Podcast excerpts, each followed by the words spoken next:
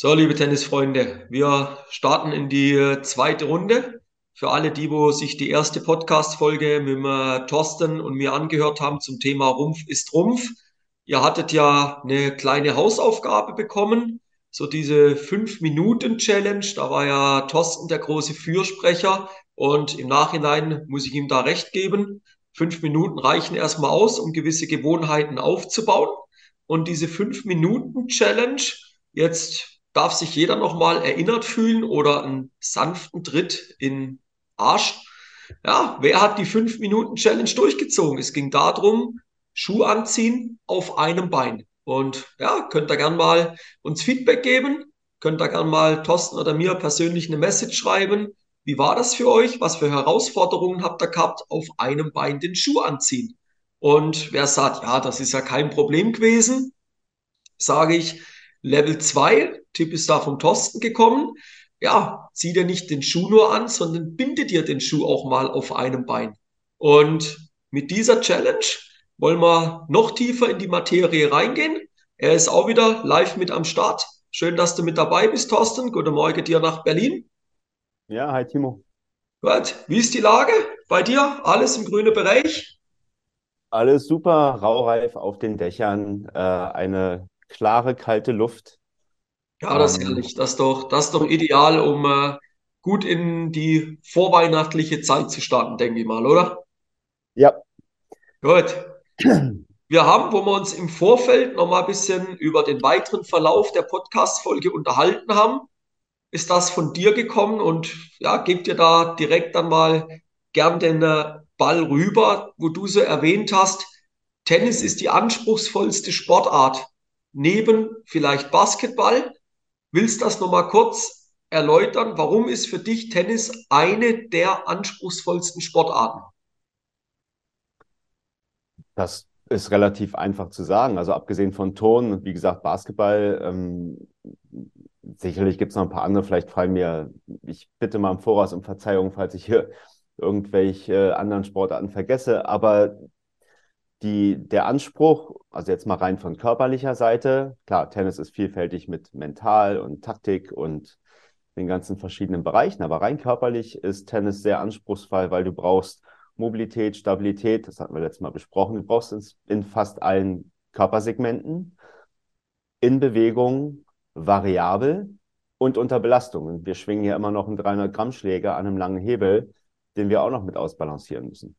Und äh, das halt immer in verschiedenen Positionen. Wir müssen in die Knie gehen, wir müssen uns strecken, wir ähm, müssen eventuell einen Ball dicht am Körper spielen. Ne? Es ist also mit der Koordination, da muss der Körper ganz schön viel tun. Und ich habe ähm, zumindest einen Kunden, der sagt, äh, der, der letztens auch gesagt hat, irgendwie so, wow, ich, ähm, ist ein ganz schön anstrengender Sport, im tut der immer alles weh, kann man da was machen?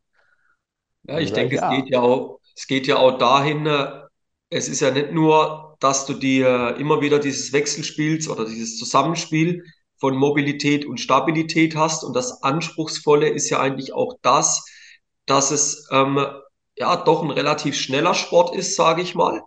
Dass du das Zusammenspiel, ja. dass du die gewisse Koordination brauchst, dass du aber auch immer wieder neue Spielsituationen hast. Ja, es ist keine gleichbleibende, sehr eher immer eine wechselnde Sportart, eine azyklische Sportart und dass man da auch immer wieder unter dem Stressfaktor ja schauen muss, wie man die gewissen Spielsituationen, die gewissen Herausforderungen, die einem der Gegner ja auch unweigerlich gibt, wie man die bestmöglichst lösen kann. Und wir wissen alle, unter Stress, da, da neigt der Mensch dazu, Fehler zu machen. Und die Herausforderung, der muss man sich halt im Tennis speziell stellen können. Genau. Und auf die Themen ähm, auf die Stabilität und die Mobilität bezogen, das sind Sachen, über die kannst du im Spiel nicht nachdenken. Ja, die musst du vorher trainieren. Die muss der Körper im Programm haben.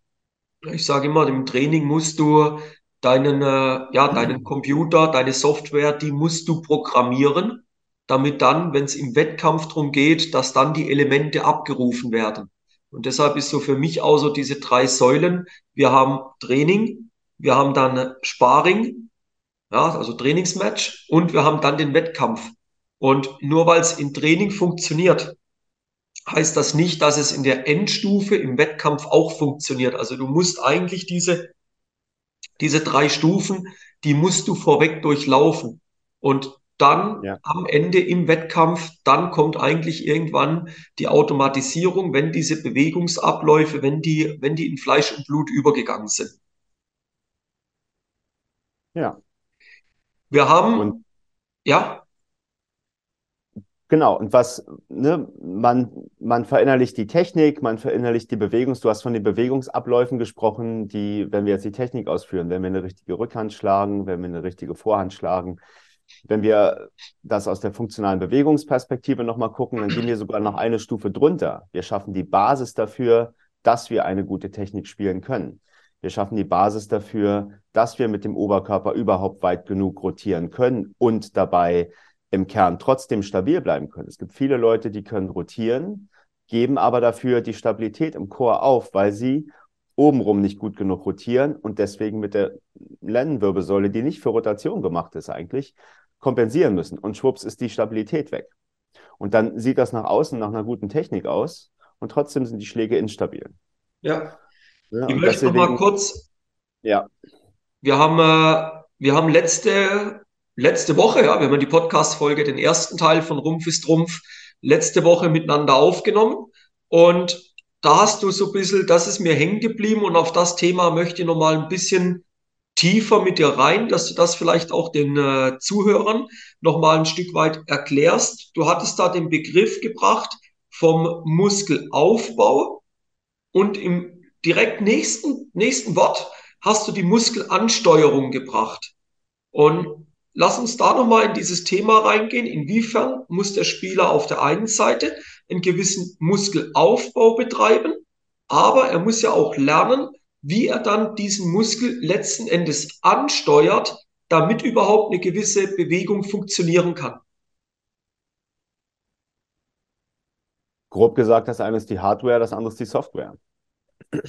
Also du kannst eine gute Hardware haben, aber wenn du, ich habe das ja mit dem Treiberprogramm verglichen, ne, falls du dich erinnerst, wir haben ja gesagt, wir brauchten früher für den Drucker brauchten ein extra Programm, damit der Computer den ansteuern kann. So ähnlich ist das im Körper. Ähm, und das ist in verschiedenen funktionalen Grundbewegungen, Beugen, Strecken, Rotieren, Laufen, ähm, ist es wichtig, dass der Körper die die richtigen Muskeln in der richtigen Reihenfolge oder in der richtigen Kombination ansteuert. Wenn wir, Männer heutzutage sitzen die meisten Leute bei ihrem Job vorm Rechner. Also eine Bewegung, die wir lange nicht machen und die wir lange nicht oder nicht häufig durchführen, die wird der Körper verlernen. Das ist ein Grundprinzip im Körper. Was nicht gebraucht wird, wird abgebaut. Muskeln, die nicht gebraucht werden, werden vom Körper tatsächlich zurückgebildet. Und ähnlich ist das halt mit diesen Bewegungsmustern mit der, mit der Software. Wenn die Software nicht regelmäßig genutzt wird, dann verlernt der Körper diese Bewegung. Und das zeigt sich daraus, dass wir, ähm, wenn wir anfangen, nach unserer Geburt uns zu bewegen, wir haben keine Kraft. Als, als Babys haben wir keine Kraft. Das heißt, wir müssen uns möglichst effektiv bewegen und wir lernen darüber zwangsläufig, uns vom Rücken auf den Bauch, vom Bauch auf den Rücken zu drehen, mit dem geringstmöglichen, Kraftau mit dem geringstmöglichen Kraftaufwand. Wir lernen, auf die Knie zu gehen. Wir lernen, den aufgebrochenen Kniestand zu gehen, bis wir irgendwann wackelig stehen und anfangen zu laufen. Und das alles, ähm, das heißt, wir konnten, wir alle, jeder konnte mal diese ganzen Bewegungen. Wir verlernen die wieder im Alter. Und da ist es halt wichtig, wieder hin zurückzukommen, weil durch unseren Alltag, wir sitzen viel im Auto, wir sitzen viel vom Rechner, geht ein Großteil der Ansteuerungsfähigkeiten verloren, weil Körper sagt, brauchen wir eh nicht, können wir abbauen. Ich höre jetzt ein Ding raus und ich behaupte jetzt, und das, ja, wir sprechen uns in gewissen Bereichen vorher ab und gewisse Dinge, die entstehen relativ spontan aus.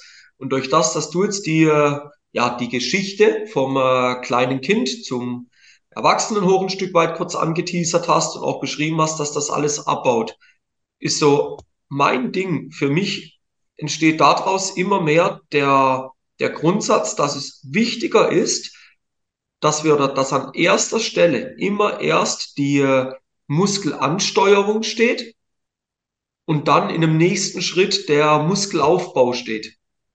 Weil wenn ich einen Muskel aufbaue, aber nicht weiß, wie ich ihn ansteuern kann, bringt mir nichts. Du wenn ich aber ja weiß, wie ich den Muskel wieder ansteuere und ihn dann gezielt aufbaue, dann kann ich die, dann kann ich die PS entfalten. Und ich, ich möchte das noch an einem Beispiel untermauern. Man sieht das im Fußball sehr gut. Und man sieht das dort im Profibereich sehr gut. Früher hat es ja in der Saisonvorbereitung, und sie gehen jetzt ja auch wieder die Profimannschaften in die Saisonvorbereitung rein nach der Weltmeisterschaft, diese klassischen Trainingslager, wo sie dann aber sehr viel Konditionstraining, Krafttraining und so weiter gemacht haben. Aber was ist denn, was ist denn heute der Fall? Heute ist doch der Fall, dass das Ganze eigentlich alles spielerisch verpackt wird. Und daraus schließe ich jetzt auch wieder fürs Tennis und mit den Argumenten, die du jetzt gerade bringst, dass es wichtiger ist, erst zu lernen oder nochmal zu vertiefen, wieder aufzufrischen. Hey, wie bedienst du deinen Muskel überhaupt? Wie steuerst du deine Muskulatur überhaupt? Wie schaffst du es, diese Kette von verschiedenen Muskeln überhaupt zur Entfaltung zu bringen, bevor du sie kräftigst? Weil letzten Endes kräftigst du sie ja in der Aktion, wenn du Tennis spielst, oder? Ähm, also Kraft durch Tennis spielen weiß ich jetzt nicht, aber du bringst, du bringst es im Prinzip sehr gut auf den Punkt. Die Ansteuerung kommt vor dem Muskelaufbau. Und das ist einer der Grund, das ist eigentlich der Werbeslogan von äh, Gray Cooks Functional Movement System. First move well, then move often.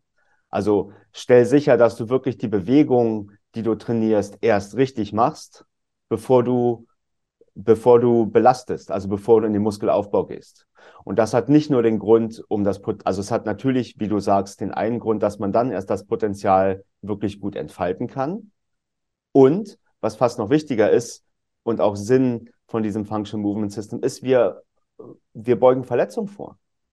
Wenn ich die Bewegung nicht richtig mache, und unter Belastung gehe, dann schade ich meinem Körper.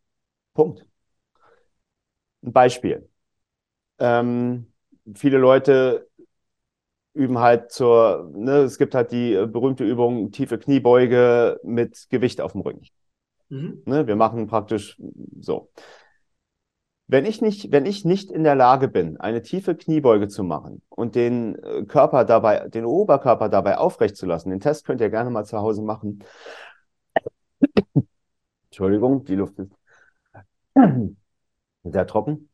Das könnt ihr gerne mal zu Hause machen. Stellt euch so hüftbreit hin, Fußspitzen leicht ein bisschen nach außen, nehmt euch einen Besenstiel, streckt den in die Luft und äh, macht mal eine tiefe Kniebeuge. Und wenn ihr merkt, dass ihr den Besenstiel nicht mehr über dem Kopf habt, sondern mit dem nach vorne geht, dann kommt oder ihr kommt noch nicht mal richtig bis in die tiefe Kniebeuge runter, dann solltet ihr einen Teufel tun, das mit Gewicht zu machen. Weil dann kompensiert, dann haltet ihr im Rücken das Gewicht und ihr überlastet letztendlich den, ähm, den Rücken. Ja, das ist ja auch, das ist ein guter Punkt, wo du jetzt sagst, ob das jetzt ein Test ist oder ob das dann die Übung letzten Endes. Ich habe das bei sehe das momentan bei vielen jüngeren Kaderspielern und da machen wir gewisse Bewegungen, prinzipiell immer erstmal mit Eigengewicht. So, ja. wir nehmen teilweise sogar nicht einmal diesen Besenstiel dazu, den du jetzt beschrieben hast. Es geht nur mal, die Arme sind oben und dann geht's in diese tiefe Kniebeuge runter. Und da ist dann häufig von den jungen Spielern die Frage, ja, was bringt mir denn diese Übung, wenn ich keine Gewichte reinnehme? Und meine einfache Aussage ist dann, meistens in den, eigentlich in jedem, jedem Fall sage ich dann immer wieder, wenn du die Bewegung unter einfachsten Bedingungen nicht technisch sauber durchführen kannst, dann schadest du dir massivst, wenn du das mit Gewicht machst. Ich sage, stell dir mal vor, wir würden jetzt 10 Kilo nehmen. Du kannst die Bewegung nicht mal trocken, ohne Widerstand, ohne Gewichte durchführen. Du kannst es nicht. Jetzt stell dir mal vor, was das für deinen Körper bedeutet, wenn wir plötzlich Gewichte dazu nehmen. Du machst dich langfristig ja kaputt. Und ich denke, das ist auch nochmal das, wo das dann untermauert. Lerne erstmal dieses Ansteuern, dieses Bedienen der Muskulatur, dass, die, dass das eine Element weiß, was das nächste zu tun hat. Und wenn es die Bewegung verinnerlicht hat, wenn es die Bewegung verstanden hat, dann gehst du den nächsten Schritt. Aber das Setup ist dem Körper klar und dann kannst du das Gewicht draufpacken.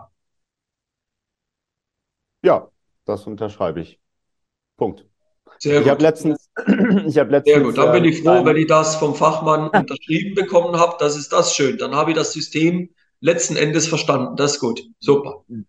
Gut, das, ich meine, das ist ja Common Sense. Ja, zuerst mache ich erstmal was gut, äh, habe ich eine gute Basis. Ja, ich brauche eine gute, wenn ich ein Haus baue, brauche ich eine gute Basis, um ja. darauf halt aufzubauen.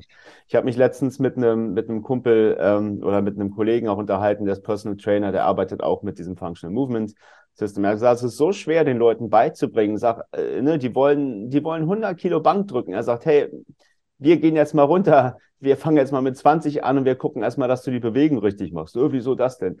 Ja. Weil du dir ja, sonst. Das ist so dieser, das ist so dieser Irrglaube der Leute und das unterschreibe ich dir auch wieder. Das ist Wahnsinn, was wir schon alles heute unterschreiben. Das ist Wahnsinn. Ähm, ich hatte das letzt auch wieder mit Spielern, der hat behauptet, er macht mit 5, ich glaube 14, 15 ist der junge Mann, 35 Kilo Bizeps Curl. Mit einer 35 Kilo Handel. Dann habe ich gesagt, niemals. Nie. Nie. Machst du nicht.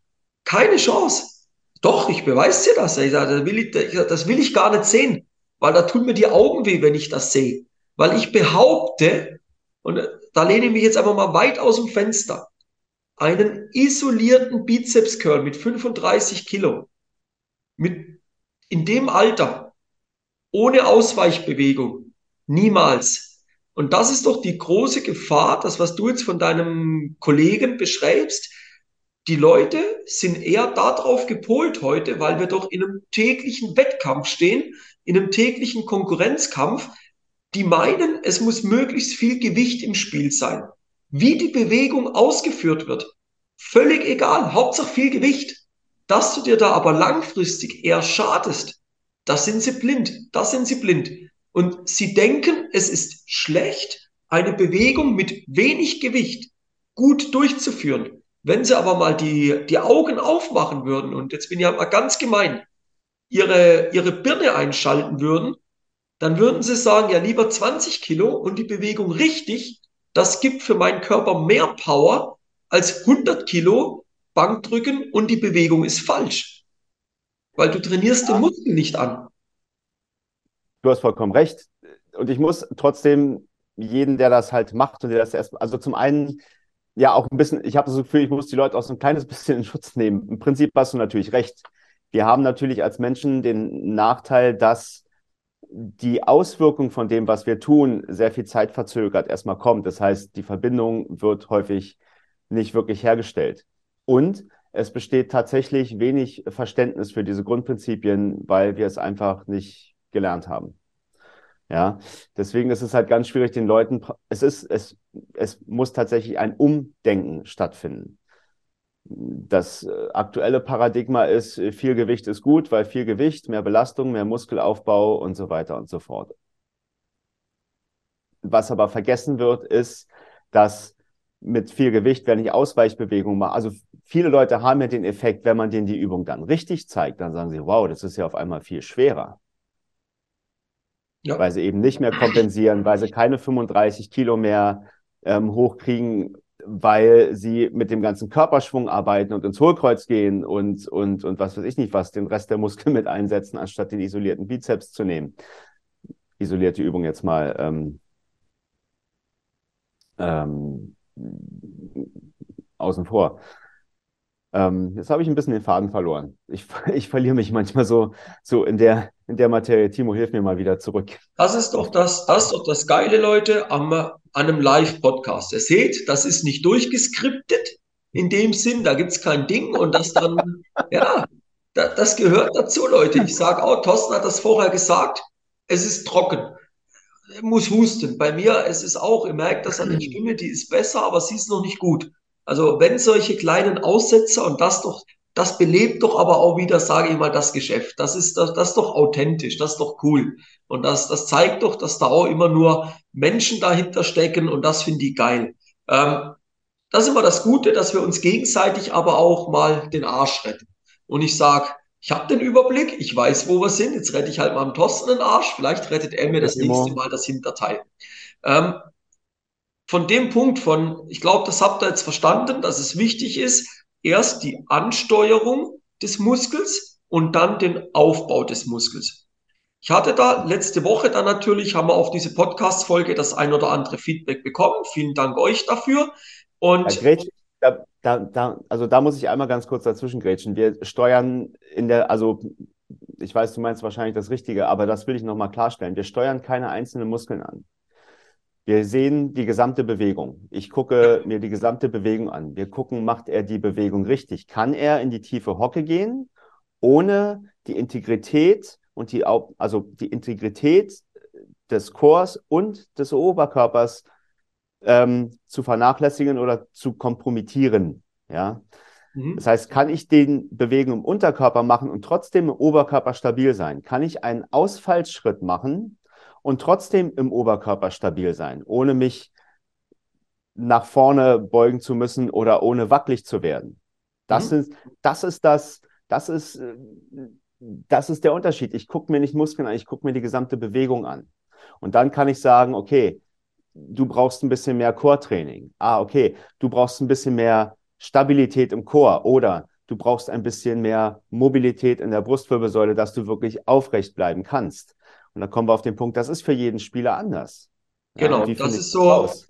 was ich rausgehört habe aus den äh, Feedbacks, ist so ein bisschen die Herausforderung, die die Spieler haben, dass es für sie nicht ganz klar ist, was braucht's jetzt mehr für sie? Braucht's eher mehr Mobilität oder braucht's eher mehr Stabilität? Und du hast mir dann gesagt, wo ich dir diese Frage, Sprachnachricht die Tage mal zugeschickt habe, du Timo, da gibt's ganz einfache Tests, die man machen kann, um herauszufinden, braucht's eher von dem oder von dem. Und lass uns da nochmal ein bisschen in diesen Functional Movement Screen in diesen Test eingehen. Erzähl da noch mal was drüber und du hast dann auch gesagt, da gibt es einen ganz einfachen Test. Stell den noch mal kurz vor, den jetzt jeder Teilnehmer dann im Anschluss mal für sich selber auch machen kann, um dann ein Stück weit mehr Klarheit zu haben, was es letzten Endes braucht. Ähm, Ganz kurz zum Functional Movement Screen. Das ist alles natürlich nicht auf meinem Mist gewachsen. Das hat sich jemand äh, Schlaues aus den USA ausgedacht und das wird da tatsächlich auch in den Profiligen angewendet, um Verletzungen zu vermeiden. Ja, wenn ein Superstar ausfällt, dann kostet das viel, viel Geld. Also die sehen das natürlich super praktisch.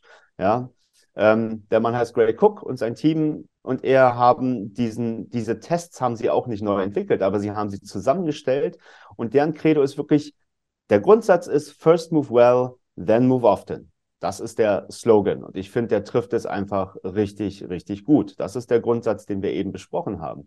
Und auf der Basis gucken wir uns Bewegungsmuster an. Ich gucke an, geht, wir haben es am Anfang gesagt, kann jemand, kannst du in die tiefe Hocke gehen und mit dem Oberkörper aufrecht bleiben? Und das ist faktisch der erste Test. Es sind sieben einfache Tests, wo wir ähm, beurteilen können, ist die Bewegung integer. Ich benutze jetzt mal das Wort integer. Ich glaube, das passt ganz gut. Ähm, kann ich mit dem Oberkörper eine Bewegung machen und mit dem Unterkörper integer bleiben und umgekehrt? Kann ich in einer bestimmten Bewegung meine Rumpfstabilität halten? Kann ich meine Rotationsstabilität halten? Bin ich mobil in den wichtigsten Gelenken, Sprunggelenk, Knie, Hüfte? Bin ich mobil in der Brustwirbelsäule, in der Lendenwirbelsäule, da wo ich mobil sein muss? Und kann und ne, es sind sieben relativ einfache Übungen und drei extra Spezialtests, die man noch macht. Die kann man in 20 Minuten durchführen. Und dann kann ich dir sagen, hey, du brauchst eine Übung für Rotationsstabilität, du brauchst eine Übung für Rumpfstabilität. Und du solltest mal sehen, dass du ähm, deine Hüfte ein bisschen beweglicher machst, äh, dass deine Innen-Außenrotation ist eingeschränkt und so weiter. Jetzt Frage an dich. Du hast gesagt, es gibt sieben einfache Übungen, sieben einfache Testübungen. Kann ich die und jetzt gehen wir Werbung an den Thorsten rüber, ähm, kann ich diese Übungen auch online mit dir durchführen als Beispiel? Ist das möglich? Wir können dieses Test, äh, wir können diese Tests prinzipiell online durchführen. Du brauchst ein paar Hilfsmittel, aber das ist kein Hexenwerk. Ja, also ihr seht jetzt, wer da mal Interesse hat, an, ja, oder mal herauszufinden, wo das Problem liegen könnte. Einfach mal Kontakt mit Thorsten aufnehmen. Verlinken tue ich seine Kontaktdaten unten in den Show Notes. Und dann könnt ihr diesen Test mit Thorsten gern mal online durchführen. Ja, ihr müsst nicht extra nach Berlin fahren, wenn ihr jetzt aus der Schweiz seid zum Beispiel, weil Thorsten sitzt in Berlin. Und dann führt er den Test online mit euch durch und dann könnt ihr mal sehen, woran hapert es und er kann euch dann dementsprechend beraten und da ist sein Expertenwissen verdammt hoch, das kann ich euch sagen, kann euch dann zeigen, wie ihr diese Situationen in den Griff bekommt. Das ist durchaus möglich. Und das ist ja eine geile Sache, wenn du so mit einfachen Testmöglichkeiten, einfachen Übungen auch online das Ganze machen kannst, nicht vor Ort sein musst. Das finde ich eine coole Sache. Wie gesagt, Greg Cook hat diese Tests auch nicht alle selbst erfunden. Er hat, er hat validierte und wissenschaftlich überprüfte Testmethoden genommen, hat die aber in einem System zusammengeführt, dass man sagen wir, du kannst dir das vorstellen wie eine Inspektion fürs Auto. Mhm. Ja? ja, aber das ist ja auch das Gute. Es ist heute, man meint immer, wenn man einen Schritt weiterkommen will, man muss etwas Neues machen. Nein, und wir haben das letztes Mal auch schon gesagt, man muss an die Basis. Und ich bin eher ein Freund davon, dass man bewährte, teils langjährige Tests bereits nimmt. Man hat gewisse Referenzwerte daraus und mit denen mal arbeitet und nicht sich überlegt, ja, was könnte ich jetzt machen, um Stabilität zu testen? Ja, Leute, da gibt es so viel gute Tests und wenn man sich da an die richtigen Leute ranheftet, dann ist das relativ einfach durchzuführen. Das ist Fakt. Die Idee von diesem Functional Movement Screen, und es ist ja ein Screen, weil wir sagen, wir, wir, also Screen ist ja wie übersetzt heißt das ein Sieb. Also wir sieben aus, welche Bewegungsmuster gehen, welche gehen nicht, wo kann man jetzt am besten halt was ansetzen. Die Idee davon war oder ist, ähm, das betont Greg Cook auch immer von diesem Functional Movement Screen, ist herauszufinden, wo kann ich äh, Verletzungen vermeiden. Ja, ich kann sagen, okay, wenn du dieses Bewegungsmuster gut kannst, ja, dann wird wirklich mit rot, gelb, grüner Ampel ähm, auch gearbeitet. Für diese Art von Übung hast du grün, geh los, kannst du langsam mit einem Belastungsaufbau anfangen. Hier hast du ein Gelb, hier solltest du aufpassen, hier kriegst du mal eine Übung. Hier ist rot, diese Übung, wenn du nicht in die tiefe Hocke kommst, äh, mit dem Gewicht über dem Kopf, hier kriegst du jetzt rot, ja, hier hörst du bitte sofort auf. Wir gucken erstmal, dass du das Bewegungsmuster richtig hinkriegst. Und wenn du das hast, wenn du das hinkriegst, wir machen nochmal einen Test, kriegst einen grünen, bitte jetzt machst du deine, jetzt kannst du deine tiefen Kniebeugen mit Belastung machen. Die Idee ist, ähm, eine Inspektion zu machen. Wir gehen, wir haben Vorsorgeuntersuchungen für Darmkrebs, für Brustkrebs, für Prostata, frag mich was, ja. Wir gehen mit unserem Auto alle zwei Jahre in Deutschland einmal pro Jahr zur Inspektion. Ähm, wie oft geht ihr mit eurem, wie oft, und jetzt stelle ich mal die Frage, wie oft geht ihr mit eurem Bewegungsapparat zur Inspektion? Mal ehrlich. Und das war die Idee. Sehr selten und gar nicht, behaupte ich. Ja, aber es gab, es gab ja auch kein Mittel. Und Gray Cook hat gesagt, wir haben tatsächlich kein Mittel, wie wir das in der Medizin haben, wo wir sagen, wir machen jetzt ähm, eine Darmkrebsvorsorge. Wir haben so etwas nicht für den Bewegungsapparat. Und er hat gesagt, das kann nicht sein hat gesagt, wir entwickeln jetzt was, wo wir den Bewegungsapparat testen können und ich nenne das auf Deutsch, es ist mein eigenes Wort, die Schläfer zu finden. Ja, also die schlafenden Dysfunktionen, die uns in Zukunft Probleme machen, denn wir haben eine, auch das, auch den Begriff kennen wir jetzt alle aus der aus der, aus der Pandemie. Wir haben eine Inkubationszeit, ja. Wir haben eine Dysfunktion, eine Infektion, eine Dysfunktion, wie auch immer, die braucht eine Weile, bis sie ihre Wirkung zeigt. Und in dieser Latenzzeit ähm, haben wir noch die Möglichkeit, dazwischen zu grätschen, haben sie gesagt, bevor die tatsächlich Beschwerden macht, können wir mit einer einfachen Übung, es sind wirklich einfache Übungen, die haben erstmal nicht viel mit Kraft zu tun. Die bringen euch bei, den Körper wieder richtig zu benutzen. Mhm. das ist die ganze Idee von diesem Functional Movement Screen. Wenn ich dann feststelle, ich habe da äh, bei einer Bewegung Schmerzen und ich habe schon Beschwerden, Dann gibt es eine Testmethode, das ist dann die selektive Bewegungsanalyse. Dann kann man wirklich alle Bewegungsmuster im Körper nochmal gezielt, ich nenne das den Tiefenscan, wirklich nochmal einzeln, separat untersuchen. Ja, dauert so, der dauert dann anderthalb bis zwei Stunden.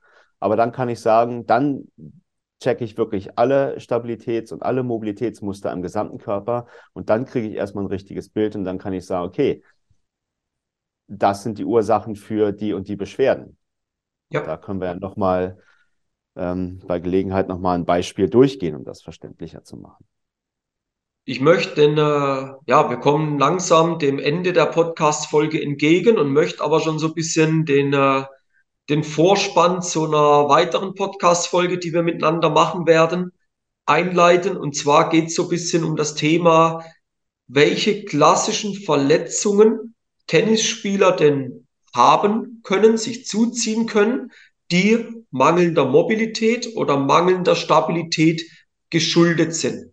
Wenn du da so die Top drei der klassischen Verletzungen von Tennisspielern nennen würdest, welche wären das? Ähm, Ellbogen, Schulter, Knie. Vielleicht den unteren Rücken noch mit dazu. War nur Aber drei. Ellenbogen, Schulter, Knie. Okay. Und ja. da ist so der Punkt, wo ich jetzt sage, der nächsten Podcast-Folgen werden wir diese drei Themen einmal durcharbeiten. Was könnt ihr machen, damit ihr in Zukunft weniger Probleme im Bereich Ellenbogen, Schulter, Knie bekommt? Was für konkrete Verletzungen gibt es dort? Dann auch so die Frage, wären die, wenn man sich früher dem Thema gewidmet hätte, Wären die tatsächlich vermeidbar gewesen? Ich behaupte schon mal ja, weil das Problem ist ja meistens, man wird erst aktiv, wenn eine Verletzung auftritt. Aber dass man euch da mal, da werden wir euch ein bisschen so die Sinne schärfen. Schaut mal, ihr könnt euren Ellenbogen, Schulter, Knie, gewisse Verletzungen vorbeugen. Ihr könnt euch vor diesen Verletzungen schützen, wenn ihr in dem und dem Bereich investiert, wenn ihr in dem Bereich arbeitet. Ja, das ist so die Idee, wo wir da hegen. Bist du da mit dabei, Thorsten? Haben wir da einen Deal? Das können wir gerne machen. Also ich nehme das nur mal als Gelegenheit, um das nochmal so ein bisschen klar zu machen, was die meisten Leute sich beim Tennis nicht wirklich, also Tennis ist ein toller Sport. Ich finde es, ich liebe diesen Sport. Und es ist trotzdem, klingt jetzt krass, es ist ein Verschleißsport. Es gibt Sportarten, die machst du, damit du dich fit hältst. Ähm, auch wenn Yoga jetzt kein Sport ist und Pilates nicht in dem Sinne ein Sport ist, aber es sind Sachen, die machst du, um dich fit zu halten. Du kannst ja selbst in die Muckibude gehen ähm, oder klassische Dehnungsübungen oder was weiß ich nicht, Mama, weiß ich nicht was machen. Das sind Sachen, die machst du, um dich fit zu halten. Bei Tennis ist es so, du musst Sachen tun, um deinen Körper fit zu halten, damit du dauerhaft bis ins hohe, und ich kenne Leute, die können bis ins hohe Alter, die spielen bis ins hohe Alter beschwerdefrei Tennis, weil sie immer was für ihren Körper getan haben. Ja. Ähm, es geht. Es geht. Das weiß ich. So. Aber man muss sich klar machen, wenn, also Tennis ist ein Sport, wo du für deinen Körper die Grundlagen schaffen musst, damit du ihn ausführen kannst. Ja. Mit Und dem. Das ist ja. Bitte? Das würde ich so, das würde ich gerne gar nicht tiefer rein, aber als, als, ja, als klare Aufforderung für euch, die den Podcast leidenschaftlich hören, nehmt euch das zu Herzen. Um Tennis spielen zu können, müsst ihr euren Körper vorher in einen gewissen Zustand bringen. Und nicht, ihr spielt Tennis, um euren Körper fit zu machen. Das ist so die zentrale, für mich Kernmessage, mit der ich denke, wir gehen langsam dem Ende entgegen, damit ihr da euren Körper in einen guten Zustand bringt, damit ihr erfolgreich Tennis spielen könnt. Erweiterung dieser 5-Minuten-Challenge. Bis zum nächsten Mal. Auf einem Bein, Schuhe anziehen und Schuhe binden. Ich denke, das ist eine gute, eine, ja, eine gute kleine Aufgabe, die sich jeder zu Herzen nehmen kann. Und ja, wenn das für dich so okay ist, Thorsten, würde ich das da gern, ja, langsam dem Ende entgegenwirken. Passt das für dich? Ja, wir haben ja noch die, also wer das will, kann das ja zusätzlich einfach mal so als, das ist ungefähr so der erste Test, den wir im Functional Movement Screen machen, ist tatsächlich die Knie, die, die tiefe, die tiefe Kniebeuge. du hast es am Anfang erwähnt, äh, äh, erwähnt. Mach doch einfach mal, guck doch mal, ob ihr eine tiefe Kniebeuge kommt mit, äh, mit Armen nach oben. Ihr könnt einen Besenstiel als Hilfe nehmen, nicht als Gewicht, sondern als Hilfe. Ihr könnt gucken, bleibt der Besenstiel halbwegs über dem Kopf oder äh, kommt der überhaupt richtig runter? Kriegt da mal ein Gefühl für. So, ja. das ist ein Test, wo ihr, wo ihr die drei wichtigsten Gelenke und die Integrität des Oberkörpers in einer Bewegung äh, beurteilen könnt. Also das ist ein, das sind mindestens vier Fliegen mit einer Klappe. Ja, gut. Dann denke ich, habt ihr die eine oder andere Hausaufgabe bekommen. Und ja, mir bleibt nur, mich bei dir wieder zu bedanken, Thorsten, dass du dir die Zeit genommen hast, dass du in der Podcast-Folge mit dabei warst. Ich habe das ja schon angekündigt. Es wird weitere Folgen geben, wo wir mal diese klassischen Verletzungen ansprechen werden, was ihr da tun könnt. Und danke dir. War cool, dich wieder mit an Bord zu haben. Und ja, ich danke dir auch, weil, also ich finde das, ich finde das Thema einfach spannend und es macht mir einfach auch einen Riesenspaß. Also ja. ähm, jetzt, es macht mir so viel Spaß, dass ich mich manchmal echt verrenne. aber Nein, aber man merkt ja, wenn jemand mit Leidenschaft, mit Feuer für die Sache brennt, und das ist ja dann auch die Idee gewesen, wo ich gespürt habe und wo ich da mal gesagt habe, du Thorsten, kannst du dir da vorstellen, dass wir da mal miteinander ein bisschen was zusammen aufnehmen, weil ich schon glaube, dass das ein Thema ist, wo dem Hobby-Tennisspieler wirklich, ja, gut zur Seite stehen würde. Und wenn man dann auf das Expertenwissen von so einem Fachmann wie dir zurückgreifen dürfen, denke ich, ja, da, da lohnt sich diese 30, 40 Minuten Podcast-Folge während der Autofahrt auf dem Weg zur Arbeit zu investieren. Und ja, deshalb ein großes Dankeschön an dich, dass du dir die Zeit nimmst. Ja, danke, dass du mich eingeladen hast. Wie gesagt, es. Äh, geht in beide Richtungen. Gut, gut. Leute, wir werden am Ende. Wir verlinken das. Wie gesagt, wer da Interesse hat, mal den Test online mit dem Thorsten durchzuführen. Ich stelle euch da die Kontaktdaten, die Kontaktmöglichkeiten zu Thorsten äh, unten in die Beschreibung, in die Show Notes mit rein. Und ansonsten würden wir uns natürlich freuen, wenn er den Kanal abonniert, dass er in Zukunft keine Podcast-Folge mehr verpasst. Feedback, aber auch Kritik. Jederzeit dürft ihr das gerne bringen. Und ja. Oder Fragen. Ne? Fragen, Oder noch Fragen rüber, habt, äh, Direktmessage. Gerne eure Fragen. Die können wir, also Fragen sind natürlich super, weil die können wir dann direkt auch in den nächsten Podcast-Folgen ähm, mit aufnehmen. Also genau. sehr, sehr gern. Bitte her. Genau. Ja, also in dem Sinn, euch eine schöne Woche und wir hören uns in der nächsten Folge. Bis dann. Macht's gut. Ciao zusammen. Tschüss. tschüss.